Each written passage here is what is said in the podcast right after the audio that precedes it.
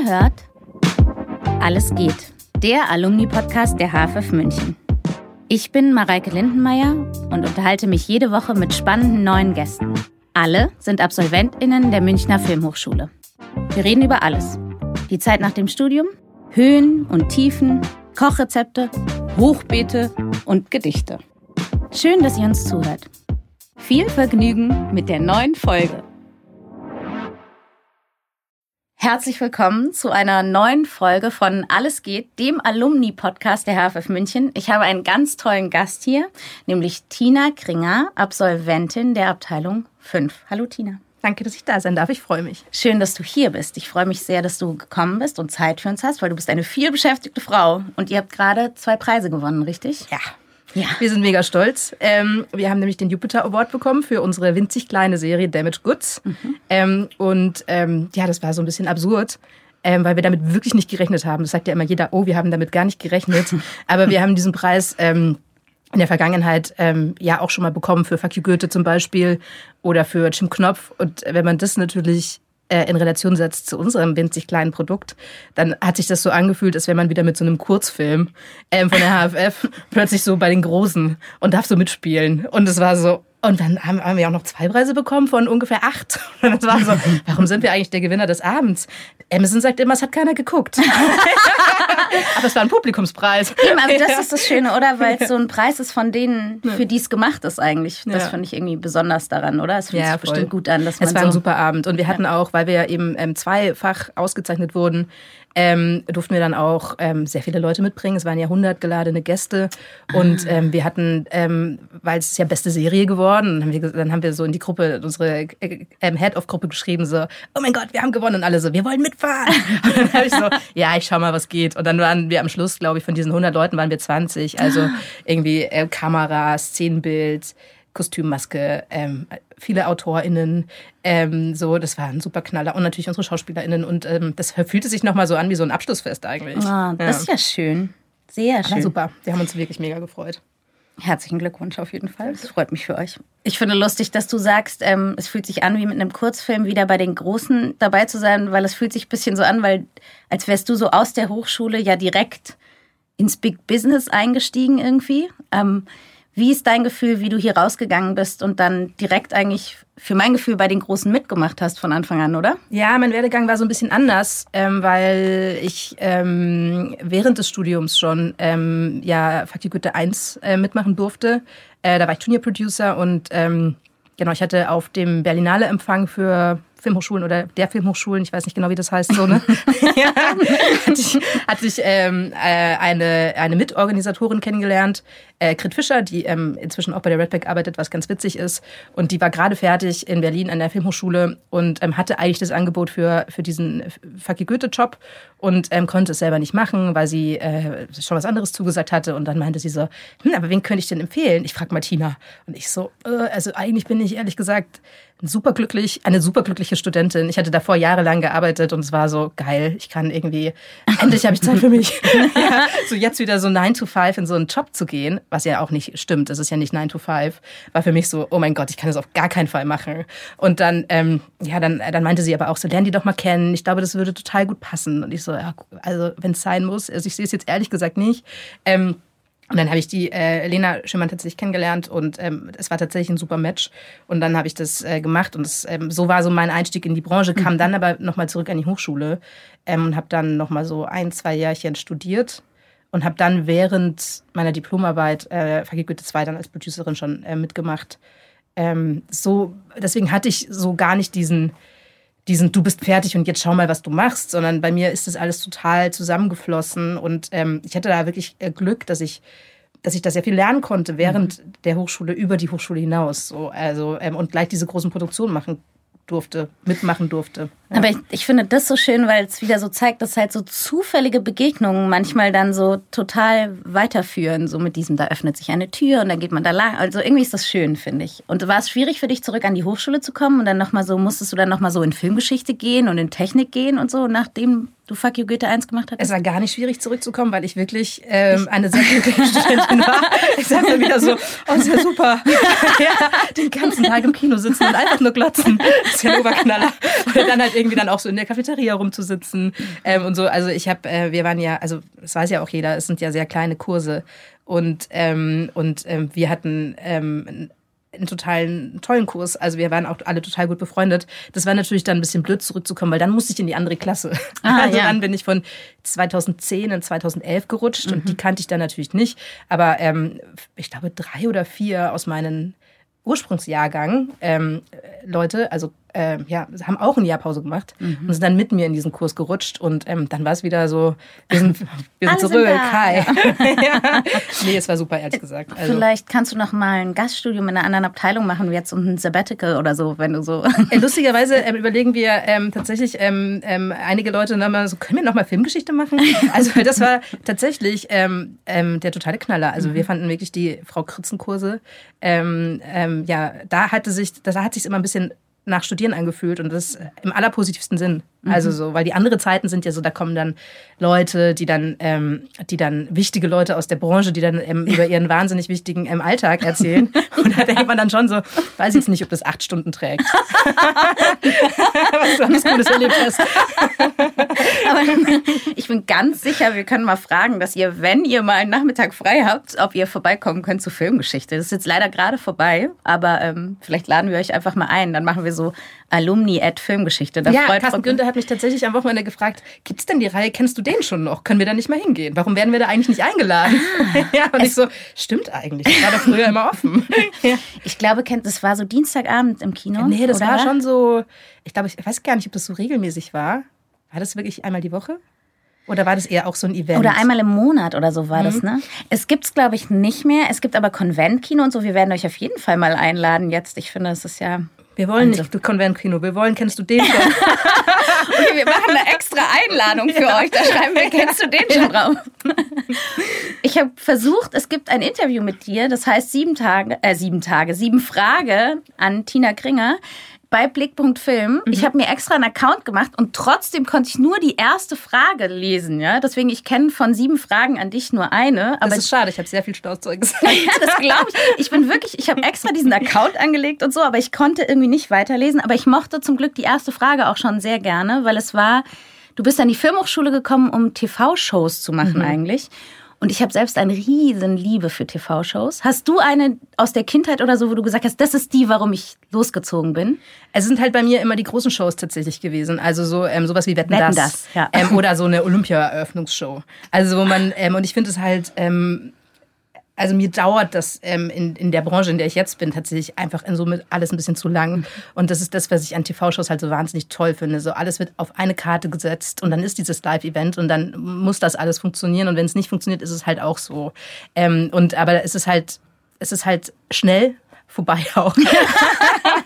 und im besten Fall super. Also so, äh, das ist halt so, das ist halt das. Und ich meine, diese, diese Hochschule heißt ja ähm, Fernsehen und Film. Mhm. Und ähm, ich hatte, ähm, ich hatte da schon ehrlich gesagt gedacht, ich meine, ich habe mich natürlich informiert vorweg und so, aber dass man, dass, also dass, dass der Showarm vielleicht auch ein bisschen bedient wird. Und ich glaube, mhm. wir hatten dazu in der ganzen Zeit eine Vorlesung. Mhm. So, und das war total ähm, schade und gleichermaßen natürlich trotzdem auch okay, weil wir haben dafür ja viel über Film gelernt. Aber warst du mal bei einer Fernsehshow? Also hast du mal gearbeitet irgendwo? Naja, ich habe so ein ähm, Vorweg äh, ein Volontariat gemacht bei äh, München TV, mhm. also regional. Und ähm, also da, ist, da macht man ja alles. Also da geht man so als VJ raus mhm. oder macht halt irgendwie diese Wiesenshows und so. Mhm. Ähm, das, äh, das, das war so mein Einstieg. Und dann dachte ich halt so, okay, cool, wie kann man eigentlich weitermachen? Und ich hatte da schon, schon irgendwie Lust, eigentlich ja, große Shows irgendwann mal selbst zu produzieren, weswegen ich hierher gekommen bin. Ja. ist alles ganz anders gekommen. ja. Aber ist ja auch gut gekommen. Ja, voll. Also. Nein, ich kann mich nicht beklagen. Ich finde toll, weil ich mag zum Beispiel, ich glaube, es macht irre Spaß, sich sowas auszudenken, oder? Ich hätte zum Beispiel irre gern ähm, The Voice erfunden, Voll. ehrlich gesagt, oder? Wie ja, cool, ja. dass man sich sowas ausdenkt und das dann so. Oder auch LOL, ich meine, was für eine simple Idee ah. und wie, wie, wahnsinnig gut. Also irre. so, ja. Das stimmt, ja. Da ist jetzt die nächste Staffel auch bestätigt, ne? Die machen irgendwie. Ja, ja, die machen das jetzt, die machen das jetzt für immer, glaube ich. Ist aber auch gut. Es ist wirklich gut. Also, gut, ja. ja. Wobei ich lustig, na gut, das ist so ganz anderes. aber ich habe mich noch gefragt, weil auch, also das mit den Fernsehshows, so früher, das ist ja echt so eine Kindheitserinnerung, ne? Und ich finde, das Gleiche ist auch ein ähm, bisschen, ich muss mit dir über Jim Knopf kurz mhm. reden, weil das Gefühl ist so, das ist für mich wirklich meine absolute romantischste Kindheitserinnerung mit, mit Augsburger Puppenkiste und ich bekomme das vorgelesen von meinen Eltern und so. Ähm, du bist jünger als ich, aber trotzdem ist es bei dir, glaube ich, wahrscheinlich auch so, oder? Dass du es aus deiner Kindheit oder? Ja, ich kenne es irgendwie schon aus meiner Kindheit. Ähm, aber ich dachte immer, ich bin in der Nähe von Augsburg aufgewachsen, mhm. dass ich das in der Puppenkiste geguckt habe. Aber habe jetzt dann natürlich die Leute von der Puppenkiste kennengelernt, die gesagt haben, dass es da gar nie gelaufen ist. Wirklich? es ist nur im Fernsehen gelaufen. Gab es also, nur diese Fernsehaufzeichnung von Ich glaube schon. Also, also ich meine mich zu erinnern, dass sie das damals gesagt haben, weil ich dachte auch immer, ich habe das doch in der Puppenkiste geguckt. Oder woher kennt man denn das? Also ich erinnere mich nicht daran, dass meine Eltern mir das vorgelesen haben. Ähm, die unendliche Geschichte schon, aber nicht Jim Knopf. Und trotzdem hat man natürlich da irgendwie eine Erinnerung irgendwie mhm. dran und kennt die Geschichte. Ähm, und ähm, ja, und das, das ist ja irgendwie auch das Schöne jetzt an dieser Verfilmung, finde ich, mhm. ähm, dass, dass es irgendwie jetzt so eine so eine neue, dass da jetzt eine neue Generation einen Zugang zu hat, weil, weil die, wir haben schon gemerkt, dass da die Großmutter mit den, mit den alten Kindern ja. und den Groß äh, und den ähm, und den, ähm, den Enkeln halt ins Kino geht und jeder jede Generation hat einen anderen Zugang. Also die noch älteren Leute eben irgendwie das Buch und dann die Puppenkiste. Hey, das ist gemein. Ich habe gerade gesagt, ich kenne das Buch. Nein, das Buch hat sich natürlich komplett komplett durchgezogen. Ja. Und es ist bis heute also wirklich ja ein tolles Buch. Also wir haben es ja auch noch mal neu also noch mal neu rausgebracht, stimmt mhm. nicht, aber so ein Filmbuch dazu gemacht. Mhm. Ähm, weil das natürlich eine tolle Geschichte ist. Da steckt ja, oder das ist ja das, was in den Michael Ende Stoffen ganz viel ist, dass die Kinder natürlich einen anderen, äh, was anderes sehen und verstehen als jetzt die Erwachsenen, ja. weil, die, weil Michael Ende ja immer noch so eine Ebene hat. Und das ist natürlich irgendwie ganz cool. Total. Aber deswegen ja. meine Frage wäre auch eigentlich noch gewesen, ob es für dich, weil für mich wäre jetzt die Vorstellung, ich würde in Lummerland am Set stehen, es wäre so. Das war schon super. Ja. Also das war schon super, wenngleich ich auch ganz ehrlich sein muss, dass es wirklich ähm, nicht, also das ist jetzt nicht so mein, mein, mein Herzens Kindheitsprojekt, so, mhm. sondern ich hatte, ähm, ich kam dann ja äh, nach der Hochschule wusste ich erstmal tatsächlich nicht, was ich noch machen soll, nachdem man zweimal Fakir Goethe gemacht hat. ähm, und äh, habe dann irgendwie ganz kurz bei so einer Firma gearbeitet, wo ich mich nicht so wohl gefühlt habe. Und äh, bin dann erstmal irgendwie drei Monate mit meiner Schwester nach ähm, Amerika gegangen. Die hatte Jura studiert zu der Zeit und hatte da so ein Auslandsding. Ähm, und dann hat Christian ähm, mich netterweise aufgenommen und hat gesagt, ähm, so, ey, ich, wir machen jetzt Jim Knopf, willst du nicht damit machen? Und ähm, ich kam dann wirklich auch am ersten Drehtag erst dazu. Ah, mhm. und ähm, und äh, das war natürlich super, nach den super erfolgreichen Filmen dann so ein, ungefähr den teuersten Film zu der damaligen Zeit halt irgendwie mitmachen zu dürfen. Es war halt schon nochmal noch mal ganz anders einfach. Und ähm, ja, eine super Erfahrung. Mhm. Und halt, was ich mich immer frage, weil es ja gerade viel passiert ist, so alte Stoffe gefühlt, also wenn man jetzt meine Kindheit als alt bezeichnet, ähm, neu gemacht werden. Und ich glaube, die Kritik dieser Generation, die das halt so als Kindheitsfantasietraum so in Erinnerung hat, ist natürlich auch hart, sich auszusetzen. Ich glaube, denen so gerecht zu werden, ist wahrscheinlich am schwierigsten, glaube ich, in ihrer oder so? Ja, da haben wir uns aber sehr bemüht tatsächlich mhm. bei Tim Knopf. Ja, ähm, also ähm, Michael Ende hat ja Erben ähm, und ähm, der Haupterbe, also ein Erbenvertreter, Dr. von Kronau und ähm, den Herrn Hocke. Und der Herr Hocke ist, gleicher, ähm, ist zugleich auch sein Lektor gewesen. Ah. Also der ist da sehr nah dran und, ähm, und dem war das auch sehr wichtig, dass man da sehr werktreu bleibt. Und trotzdem hat er uns natürlich den Raum gegeben, das irgendwie in die, in die Neuzeit, also mhm. oder die Sachen, die natürlich sehr staubig waren, irgendwie zu entstauben. Mhm. Aber wir haben uns schon sehr viel Mühe gegeben, da jetzt nicht irgendeinen fancy Glitter drauf zu werfen, sondern, ähm, sondern wir wollten das schon so, so in der in dem Spirit von Michael Ende irgendwie tatsächlich auch umsetzen. Total. Zwei Filme gibt's, ne? Zwei Filme, ja. Die Wilde, zweimal haben wir auch ein bisschen Pech gehabt, ehrlicherweise, weil wir ähm, beim ersten Mal, als wir, ähm, als wir dann ins Kino kamen, kam dann dieser unglaubliche Sommer, mhm. ähm, wo, äh, wo wir auch nur so, um Gottes Willen. Keiner geht ins Keiner Kino. geht ins Kino. ich erinnere mich noch an die, an die Blickpunkt-Filmschlagzeile, schlimmer geht's nicht mehr. Und ähm, so war es. Und dann haben wir gesagt, okay, der zweite Teil dann irgendwie echt auch nochmal alle Ressourcen zusammengekratzt und so, komm, wir machen das noch. Das muss zu Ende erzählt werden. Ähm, und, ähm, und dann, aber das wird auf gar keinen Fall ein Aber-Film, haben wir immer gesagt. Also es ist ein toller Film, aber es war leider schönes Wetter. So. Und dann ähm, haben wir das gemacht und dann aber es kam Corona. Oh nein. ja. aber aber Film ist ein ganz gutes. Das ist echt. Ähm Habe ich noch nie gehört. Das, haben, so? das habe ich selber überlegt. so- also, weil wir haben immer gesagt, so, ja, das ist, äh, das ist ja, euer Film ist super geworden. Ja, aber es kam Corona. Oder so, ja, aber es war ein super schöner Sommer. Und deswegen war es, ähm, hätte es noch erfolgreicher sein können. Ich meine, wir können uns nicht beklagen für das, aber waren sie ja voll erfolgreich. Aber es dann ja noch mehr drin gewesen. Ja.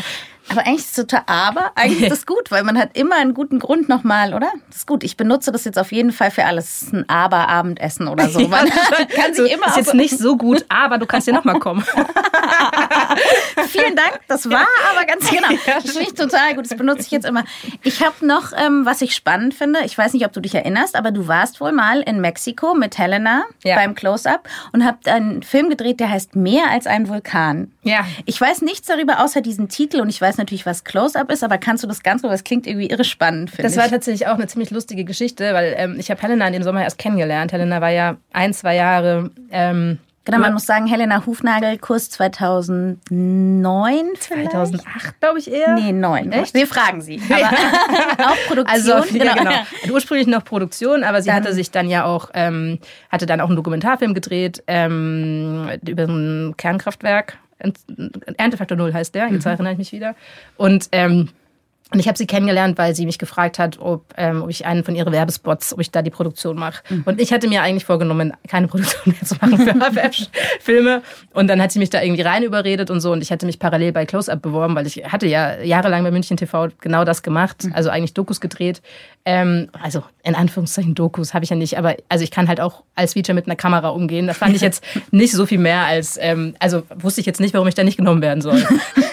Man muss kurz erklären, dass Close-Up vom Fernseh Fernsehjournalismus hier ein äh, Angebot ist, wo die über mehrere Wochen ins Ausland gehen Genau. und man eine Reportage am Ende abgibt, ne? Ja. Genau. Und Helena war dann gleich so, als ich ihr das erzählt habe im Büro, ich habe mich da beworben und ich bin jetzt da eingeladen worden vom Kronzucker, um mich mal vorzustellen. Und sie so, es wundert mich jetzt eigentlich, weil eigentlich nehmen die keine Produktionsstudenten. Und ich so, und ich so ja gut, also die haben mich jetzt halt mal eingeladen, ich gehe da jetzt mal hin und höre mir das mal an. Und dann, ähm, also ich war, war schon so, eigentlich habe ich schon so in Gedanken, habe ich schon meinen Koffer gepackt. und dann ähm, kam ich da aber rein und dann... Ähm, war so, ähm, ja, super, dass du da bist. Ähm, wir nehmen immer auch ein oder zwei ProduktionsstudentInnen mit, die dann da Produktion machen vor Ort. Und ich so, ja, aber das ist eigentlich nicht das, was ich machen will, sondern ich will halt eigentlich selber einen Film machen. Ähm, und dann waren sie so, ja, da müssen sie jetzt nochmal drüber nachdenken und so. Ähm, und dann ähm, bin ich halt zu Helena ins Büro zurückgekommen, ins Produktionsbüro, also wirklich der Flur drüber und habe gesagt, du siehst ganz gut aus, ich glaube, ich kann da mitfahren. Und sie so, ja, dann will ich da auch mitfahren. Und dann ist sie auch so, tap, tap, tap, habe ich schon so gehört, wie sie rübergestampft ist. Ähm, nee, und dann hat es tatsächlich geklappt und dann durften wir uns als, ähm, als Kompromiss einen Film teilen. Ah. Also so dieses, ähm, mal sehen, was die Produktionsstudentinnen da Da. irgendwie auf die Beine stellen.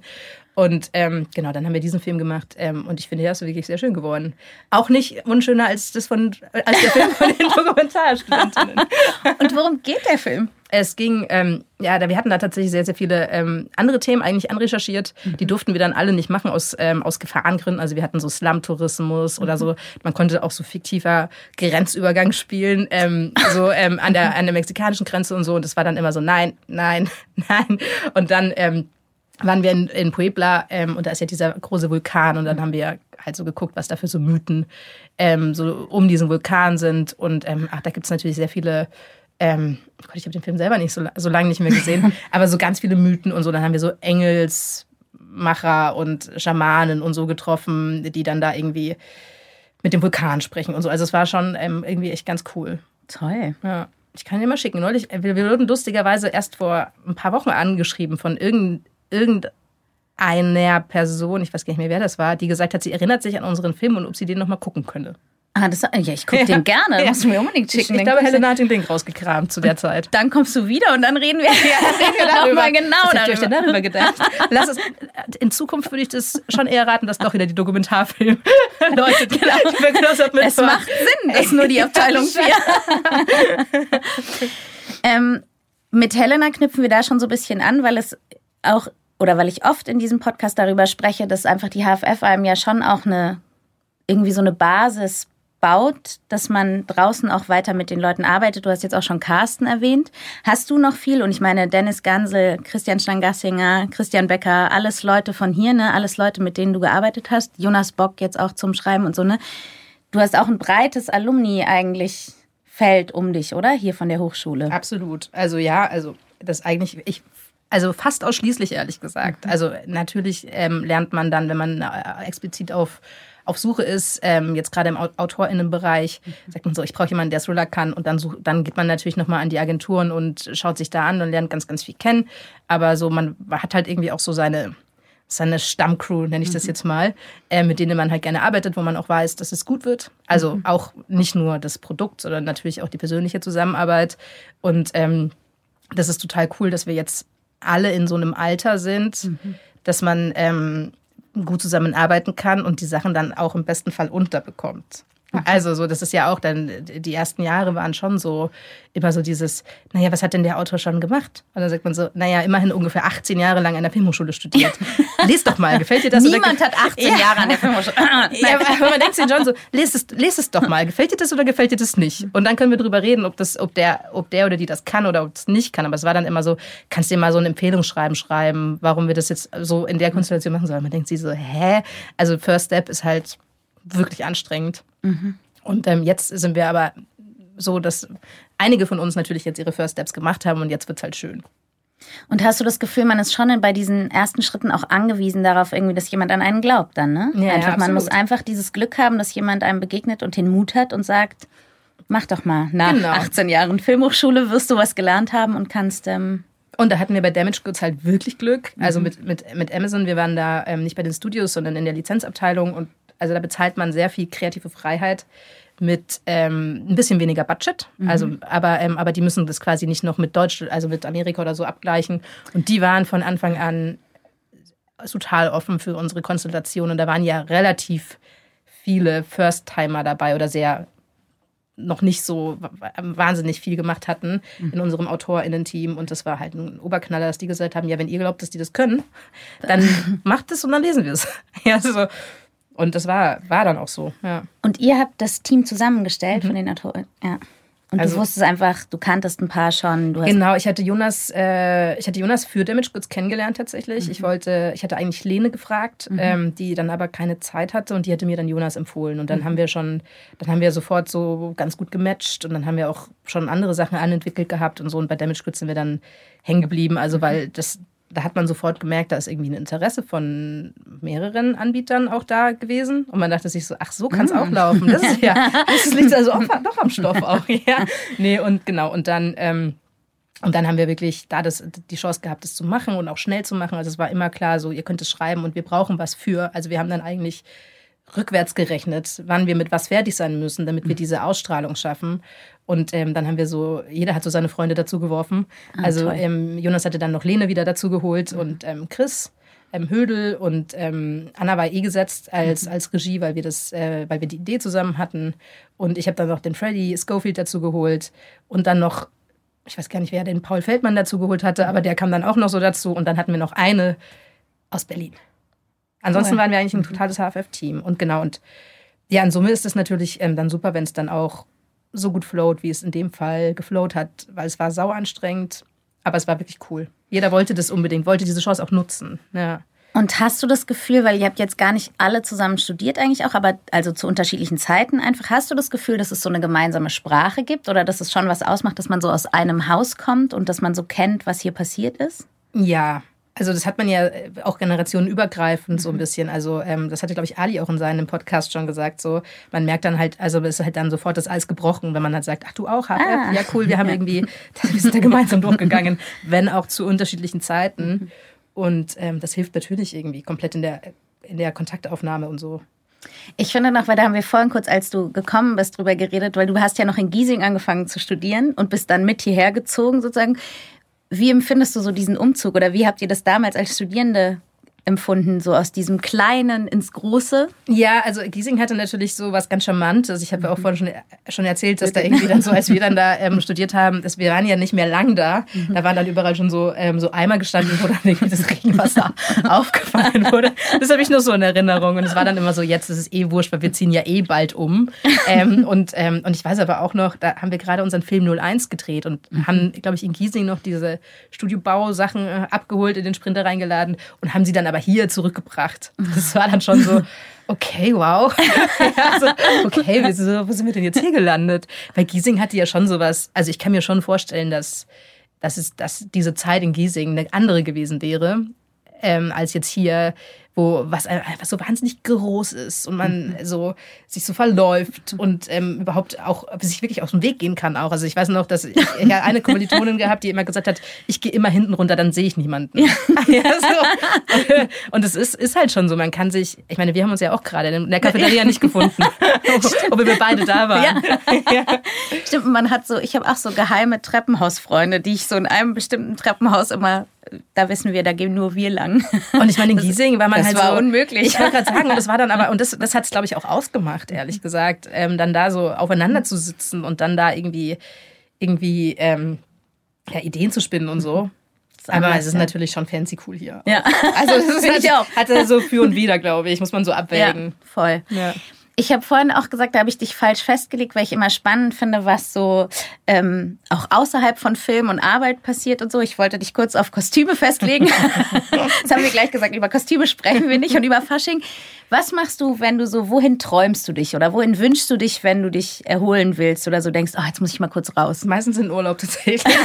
und an ein, eher ans Meer oder an die Berge? Also oder? definitiv eher ans Meer. Ich bin mhm. ein absoluter Meermensch mhm. und äh, muss aber auch sagen, dass ähm, ich tatsächlich jetzt ähm, den, also äh, viel gereist bin, auch während des Studiums. Das ist ja auch das Tolle, diese mhm. wahnsinnig lange Semesterferien und so, wenn man jahrelang davor gearbeitet hat mhm. und diese begrenzte Anzahl an Urlaubstage, ist es dann natürlich so, okay, wow. ähm, und ähm, genau, da habe ich mit Milena Hartmann zum Beispiel, habe ich äh, fast jede Semesterferien, ist auch eine, eine Kommilitonin, die jetzt bei Disney, Disney ist, ne, arbeitet, ja. so, mit der habe ich so viele Reisen gemacht in diesem Studium. Das ist ein absoluter Knaller. Und es war immer weit, weit und schnell, schnell. Und jetzt diese Corona-Zeit hat mir, ähm, war, war ich jetzt öfter am Gardasee mhm. und muss sagen, habe ich krass rein verliebt. Ah. Also auch wenn es kein Meer ist, aber mhm. es hat irgendwie so eine wahnsinnige Lebensqualität und ist auch so nah und so. Also irgendwie schon cool. Sprichst du Italienisch? Nee. Ciao. okay. Ciao, ciao amore. genau. Aber und ähm, ja, genau. ah, sehr gut.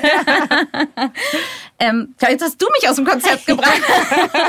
Mir hat gerade, nein, ich habe gerade ähm, äh, mit einem italienischen Kellner darüber, Barista darüber gesprochen, dass ich gerne ähm, Italienisch lernen möchte.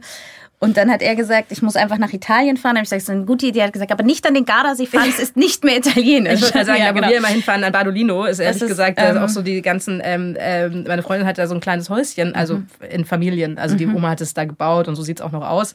Ähm, und ähm, da sind die ganze Straße, sind nur Münchner. Alle. ja, das ist echt so. Okay, hi. Super. Und ähm, kochst du selber gerne? Ja. Ah, aber Italienisch? nee, also wir, nee. Kochen, also wir kochen tatsächlich nicht viel. Also in der Corona-Zeit kam das natürlich ein bisschen mhm. mehr auf und dann merke ich eigentlich auch, dass ich sehr gerne zu Hause esse und sehr gerne koche. Mhm aber eigentlich so im Alltag schon sehr viel essen gehe. Ja. Wenn man dann doch dann da nochmal was mit auf die Hand nimmt mhm. oder dann irgendwie ja, einfach essen geht, weil man unterwegs ist. Aber interessant, dass du da nicht, weil ich finde immer, italienische Küche ist die Küche, die am meisten fehlen würde auf der Welt. Also wenn ich mich mhm. für eine entscheiden würde, müsste ich, wenn ich mich für eine entscheiden müsste, würde ich mich immer für Italienisch entscheiden. Absolut, ich auch. Wobei Asiatisch ist schon auch ganz geil und sehr vielseitig. Total, aber das könnte ich auf jeden Fall. Also wenn ich jetzt den Rest meines Lebens was essen müsste, dann wäre es bei mir Italienisch. Ja, also, ist, ich, wollte sagen, ich würde sagen, ich, ich glaube, das ist die so im Familienduell wäre das die Antwort von 99 Leuten. Ah, Familienduell war auch eine ganz tolle. Ich liebe auch diese die ähm, schlechtesten Ausschnitte aus Familienduell, ja, wenn Leute so nennen sie ein gelb-braunes Insekt. Giraffe! Ja. Das ist toll. Okay, machst du so andere Sachen so Gärtnerst du, strickst du, nee. knetest du? Nein. Nee, ich mache tatsächlich ähm, Sport. Mhm. Aber was jetzt auch Sport? Nicht. So Kraftsport? Nee, so wir haben jetzt, so. ähm, das ist tatsächlich was, was, ähm, was wirklich ganz cool ist. Wir haben jetzt sowas wie, also es heißt Wellpass. Ähm, mhm. Und das ist sowas wie ähm, Urban Sports Club, nur für Firmen.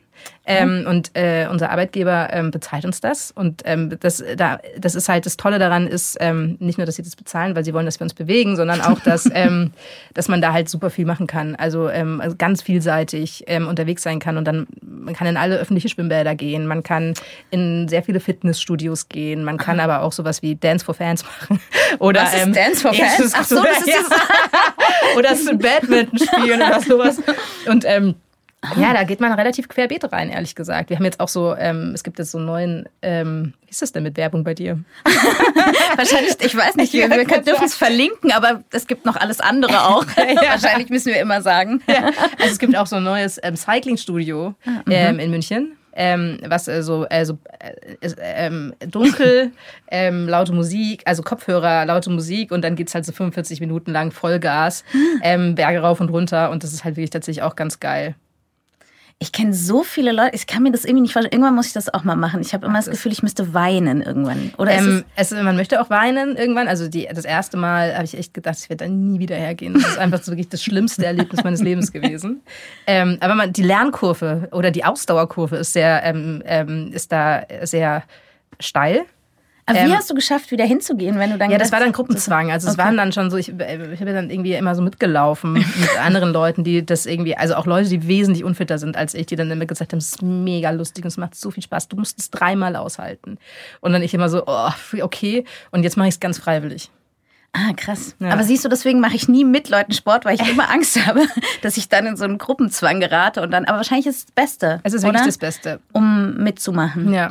Aber wie cool, dass das euer Arbeitgeber macht. Habt ihr Einzelbüros oder Großbüros? Großraumbüros? Ähm, wir haben, es ist so eine Mischung aus beiden, aber unsere Großraumbüros, wir sind ja eine relativ kleine Firma. Mhm. Ich arbeite bei der Red Pack Filmproduktion. Stimmt, das haben wir noch gar nicht. Ähm, genau, ähm, ist, ähm, also es gibt, es gibt größere Büros, da sitzen aber eigentlich auch nur so vier Leute drin. Mhm. Und ich habe so ein ganz winzig kleines eigenes Büro. Und aber da sitzt du auch, ne? Du hast jetzt keinen Stehpult noch, nee. weil ich habe gerade über Bewegung nachgedacht. Ja, weißt du, das wäre natürlich schon so. Also ich merke jetzt auch im Alter, dass ähm, wenn man dann den ganzen Tag da so drin kauert, ähm, so dass ähm, und über seinem Laptop, ja. Ähm, weil ich habe zwar da so einen Monitor stehen, aber irgendwie schalte ich den nie ein, ähm, dass man dann schon sagt, so, okay, ich gehe jetzt mal zu Fuß nach Hause, weil ich habe mich irgendwie so gar nicht bewegt heute.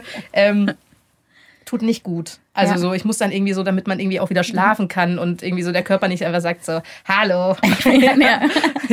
Ich habe mich gefragt, ich habe irgendeinen Trailer noch angeguckt im Vor, ähm, in Vorbereitung auf dieses Gespräch und dann habe ich gedacht, wie fühlt es sich an, so im Kino zu sitzen und dann kommt so da dieser Red, dieses Red Pack Logo. Weil als ich klein war, habe ich immer gedacht, ich möchte irgendwann mal im Kino sitzen und mich so einem Logo so zugehörig fühlen. Ja, ich habe das bis jetzt nicht geschafft, also HFF, aber das ist jetzt nicht so ein, das ist toll, aber ja nicht so ein, du weißt, was ich meine. Ich, also es fühlt sich für mich ehrlich gesagt ganz neutral an. Also es ist jetzt, ah. hat jetzt nicht einen besonderen, ähm, eine, eine besondere, einen besonderen Moment für mich, sondern es ist dann eigentlich eher, eher das, was danach kommt, was dann so besonders ist. Also wenn, der, wenn du dann halt stolz auf deinen Film bist, dann ist das, ähm, dann ist das äh, auf jeden Fall cooler, wenn du dann drin sitzt und die Leute lachen. Oder, mhm. ähm, oder die Leute Jim Knopf hat man dann auch mal schon die Kinder immer so, ah. also, dann hast du so ganz viele Kinder auch rausgehen, dann weißt du schon so, oh also wir sind doch ein bisschen düster. ja, also, also, so, also Reaktionen dann so mit, mitzuerleben oder danach halt Feedback zu bekommen, das ist das, ähm, was, was es für mich ähm, besonderer macht, als jetzt das Redpick-Logo äh, da vorne zu sehen, wenngleich ich wirklich sehr, sehr gerne für diese Firma arbeite. Also ich wüsste auch nicht, wo ich sonst arbeiten sollte. oh, ja. also das ist einfach so. Vielen Dank ja, an Redback, dass Sie ja. Tina Kringer von der Straße geholt haben. Ein Glück bist du gut aufgehoben. ich habe da, hab da schon ein sehr gutes Zuhause gefunden. Ähm, Wie schön. Will nicht ausziehen. Das ist gut. Das ist doch gut so. Nee, ich habe irgendwie so eine romantische Vorstellung, weißt du, davon, wenn es dann so, das Licht ist dunkel, dieses Lo Aber ich verstehe genau, was du meinst. Das ist natürlich. Also es ist dann eigentlich, nee, also es ist dann eigentlich eher so, also ich meine, bei Fakti Goethe zum Beispiel hat ja Caro Herfurth, also die Rolle damals, ja. dann irgendwie diese Titelmelodie gesungen. Ja. Das sind dann eigentlich eher die Momente, wo man sagt, geil, jetzt geht's los. Oder ja. bei, bei Jim Knopf kommt ja dann im Warner-Logo mhm. äh, Lummerland schon rein und so. Das sind dann eigentlich eher die Momente, wo man sagt, ja geil, das ist jetzt irgendwie unser Film, da haben wir wahnsinnig lang dran gearbeitet und ähm, jetzt ist der fertig. Mhm. Und man kriegt Reaktionen. Gibt es Momente, wo du kurz denkst, oh Gott, ich habe Angst oder wo du merkst, du bist sehr auf, also oder wo sind die Momente, vor denen du selber noch so Respekt hast? Schon so erster Publikumkontakt mit einem Film oder erster Drehtag mit einem großen Star oder also irgendwie so? Naja, also ähm, das sind eigentlich schöne Momente, ehrlich mhm. gesagt. Ähm, also auch erster Drehtag, weil da ist ja meine Reise schon, also wenn wir drehen, habe ich ehrlich gesagt schon Alles mehrere geschafft. Höllenjahre hinter mich gebracht. nein. Aber nein, man, wir haben ja dann den Film, also wir haben es, oder die Serie, es ist ja noch aufwendiger zu entwickeln, mhm. ehrlich gesagt. Also das hat man ja dann schon irgendwie entwickelt, die, also die Idee im Zweifel gehabt, dann irgendwie MitstreiterInnen gefunden und gesucht und die haben dann wahnsinnig viel dran gearbeitet und man hat gemeinsam wahnsinnig viel dran gearbeitet und dann hat man ein Konzept in der Tasche was man wahnsinnig toll findet, sonst würde, hätte man es anders gemacht. Mhm. Und dann sendet man das so raus und äh, bei vielen Leuten landet es halt direkt im Schredder. ja. Und dann denkt sich so, wie bitte? Das ist doch das beste Konzept, was es gibt. Der Welt. Ja, so. Und dann ja. findest du aber dann doch irgendjemand, der das auch so sieht und dann ist das schon mal so, ein, und der will das mit dir zusammen entwickeln und dann denkt man sich schon so, mhm. wow, das ist schon der erste kleine Lottogewinn. Mhm. Ähm, so, so, ja. Und dann gibt es aber natürlich, äh, also wenn das dann weitergeht, aber es gibt ja noch tausend Milliarden Momente, wo man dann sagt so, ja, habt ihr super gemacht, aber jetzt gibt es in den USA leider einen Geschäftsführerwechsel und wir produzieren nicht mehr oder weiß ich nicht, es gefällt uns jetzt doch nicht oder sonst irgendwas. Also diese, diese Reise ist einfach so lang und äh, so lang und so müßig zum Teil. Mhm ähm, dass man wirklich am ersten Drehtag eigentlich wirklich sagt, so, okay, ich habe jetzt mehrere Mal im Lotto gewonnen, ja. dass wir hier wirklich stehen können und mhm. dieses, dieses, dieses Projekt machen, weil es sind ja, das ist das Schöne an der Redback, also ich habe noch kein Herzensprojekt, ich habe noch kein Projekt gemacht, was kein Herzensprojekt war. Mhm. Und ich entwickle auch ehrlich gesagt nur Sachen, auf die ich wirklich Bock habe und so. Also ich habe jetzt nicht so dieses, ähm, der und der sucht das und das, Tina, überleg dir was, mhm. sondern das ist wirklich so, ich kann mir alles selber überlegen und eben dann mit meinen ähm, Freundinnen Anna Meyer, Helena Hufnagel, Jonas Bock und so. Also da kann ich einfach sagen, habt ihr, wollen wir irgendwas Gemeinsames machen? Und dann ist das irgendwie so eine ganz andere Dynamik und sehr emotional, mhm. gerade wenn es dann nicht klappt. Ja. Also das sind dann eigentlich eher die Momente, wo man dann, ja, und wenn es dann klappt, ist es aber natürlich umso geiler. Und ich weiß, ich, ich glaube, es, also für mich ist es, glaube ich, schon so, ohne jetzt selber Mutter zu sein, aber für mich sind das schon so kleine Babys, mhm. wo ich dann auch immer sage so, was wenn, was wenn in meinem Kinderwagen ein hässliches Kind liegt? Und Man sieht es als Mutter nicht. Nein. Ja, so. Und alle Leute dann so, Gott, ist aber ein hässliches Kind geworden. Es sagt einem aber auch keiner. Nein. Nein. Naja, wobei, du liest es, naja, du liest es dann schon in der Presse. Ich finde, ach so, ja, das ist der Unterschied. Weil ich finde, als Mutter denkt man manchmal später selber so, oh, und ich habe immer diese ganzen Fotos an alle. Ja, guck mal, guck mal.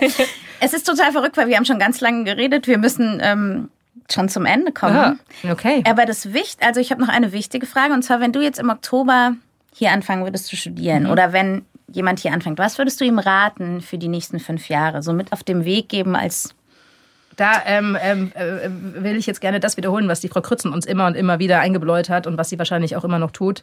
Banden bilden. Also, ah, weil das ist tatsächlich mhm. genau das, wovon man, also vor allem in meiner Position, aber ich glaube tatsächlich auch als, als äh, Regie, Regisseur, Regisseurin, und Drehbuch. Also, also es betrifft mhm. wirklich alle Abteilungen. Ähm, das ist das, was, was wirklich das größte Kapital ist eigentlich. Wenn das gut funktioniert, dann, oder wenn man hier tolle Leute findet, dann ähm, ja, kann man da wirklich tolles Zeug machen. Ich glaube, wie schön es wurde, das mit dem Bandenbilden wird auch immer noch dem Professor Stadler zugesprochen. Also das ist doch der Rat, der sich wahrscheinlich durchzieht. Die Frau Grützen sagt, äh, Frau Professor Grützen sagt wohl immer auch noch, ähm, können Sie das denken? Das finde ich auch ja, super. Ne? Ich auch. Und weil, ehrlich gesagt, in Ihren Vorlesungen war ganz oft so, um ganz ehrlich zu sein, nein. Kann ich das jetzt sagen? Aber genau so hat er Gedanke. Ich fange an, das ja, zu denken. An eine Vorlesung, wo auch ähm, ein, ähm, ein Professor aus einer anderen Uni da war, die ganze Zeit, da haben sie sich beide immer so diese Spiegel, Spiegel hin und her geworfen. Das ist immer so, ich habe keine Ahnung, wovon ihr sprecht, aber cool. okay, das finde ich fast das beste Ende der Welt, weil der Mut dazu, hier zu sein und auch nichts zu verstehen und im Nachhinein darüber lachen zu können, ist auch gut und richtig. Und man wird trotzdem in der Branche Herzensprojekte machen können, obwohl man vielleicht das nicht gedacht haben konnte. Jetzt habe ich einen ganz komplizierten Satz gesagt, aber alle wissen hoffentlich, was ich meine. Du weißt es auf jeden Fall, oder? Hoffentlich geht es so weiter. Und Nein, auf wir jeden haben gesagt, Fall. dass wir von also, Hoffnung ausgehen. wir gehen von Hoffnung aus. Von Hoffnung aus. Es wird die nächsten Jahre so weitergehen. Alles wird gut. ja, alles wird gut. Alles ist gut. Alles ist gut, auf jeden Fall. Vielen Dank, Tina. Sehr gerne. Danke, dass ich da sein durfte. Das war Alles geht für diese Woche. Ich bedanke mich sehr für die Unterstützung, natürlich bei der HFF München und beim Freundeskreis. Die Show Notes und alle Infos zu jeder Folge findest du auf der Webseite zum Podcast. Wenn dir gefällt, was wir hier machen, freue ich mich sehr über Sterne, Likes, Herzen und Weiterempfehlungen. Ansonsten lass uns gerne einen Kommentar oder Feedback da. Bis nächste Woche bei Alles geht.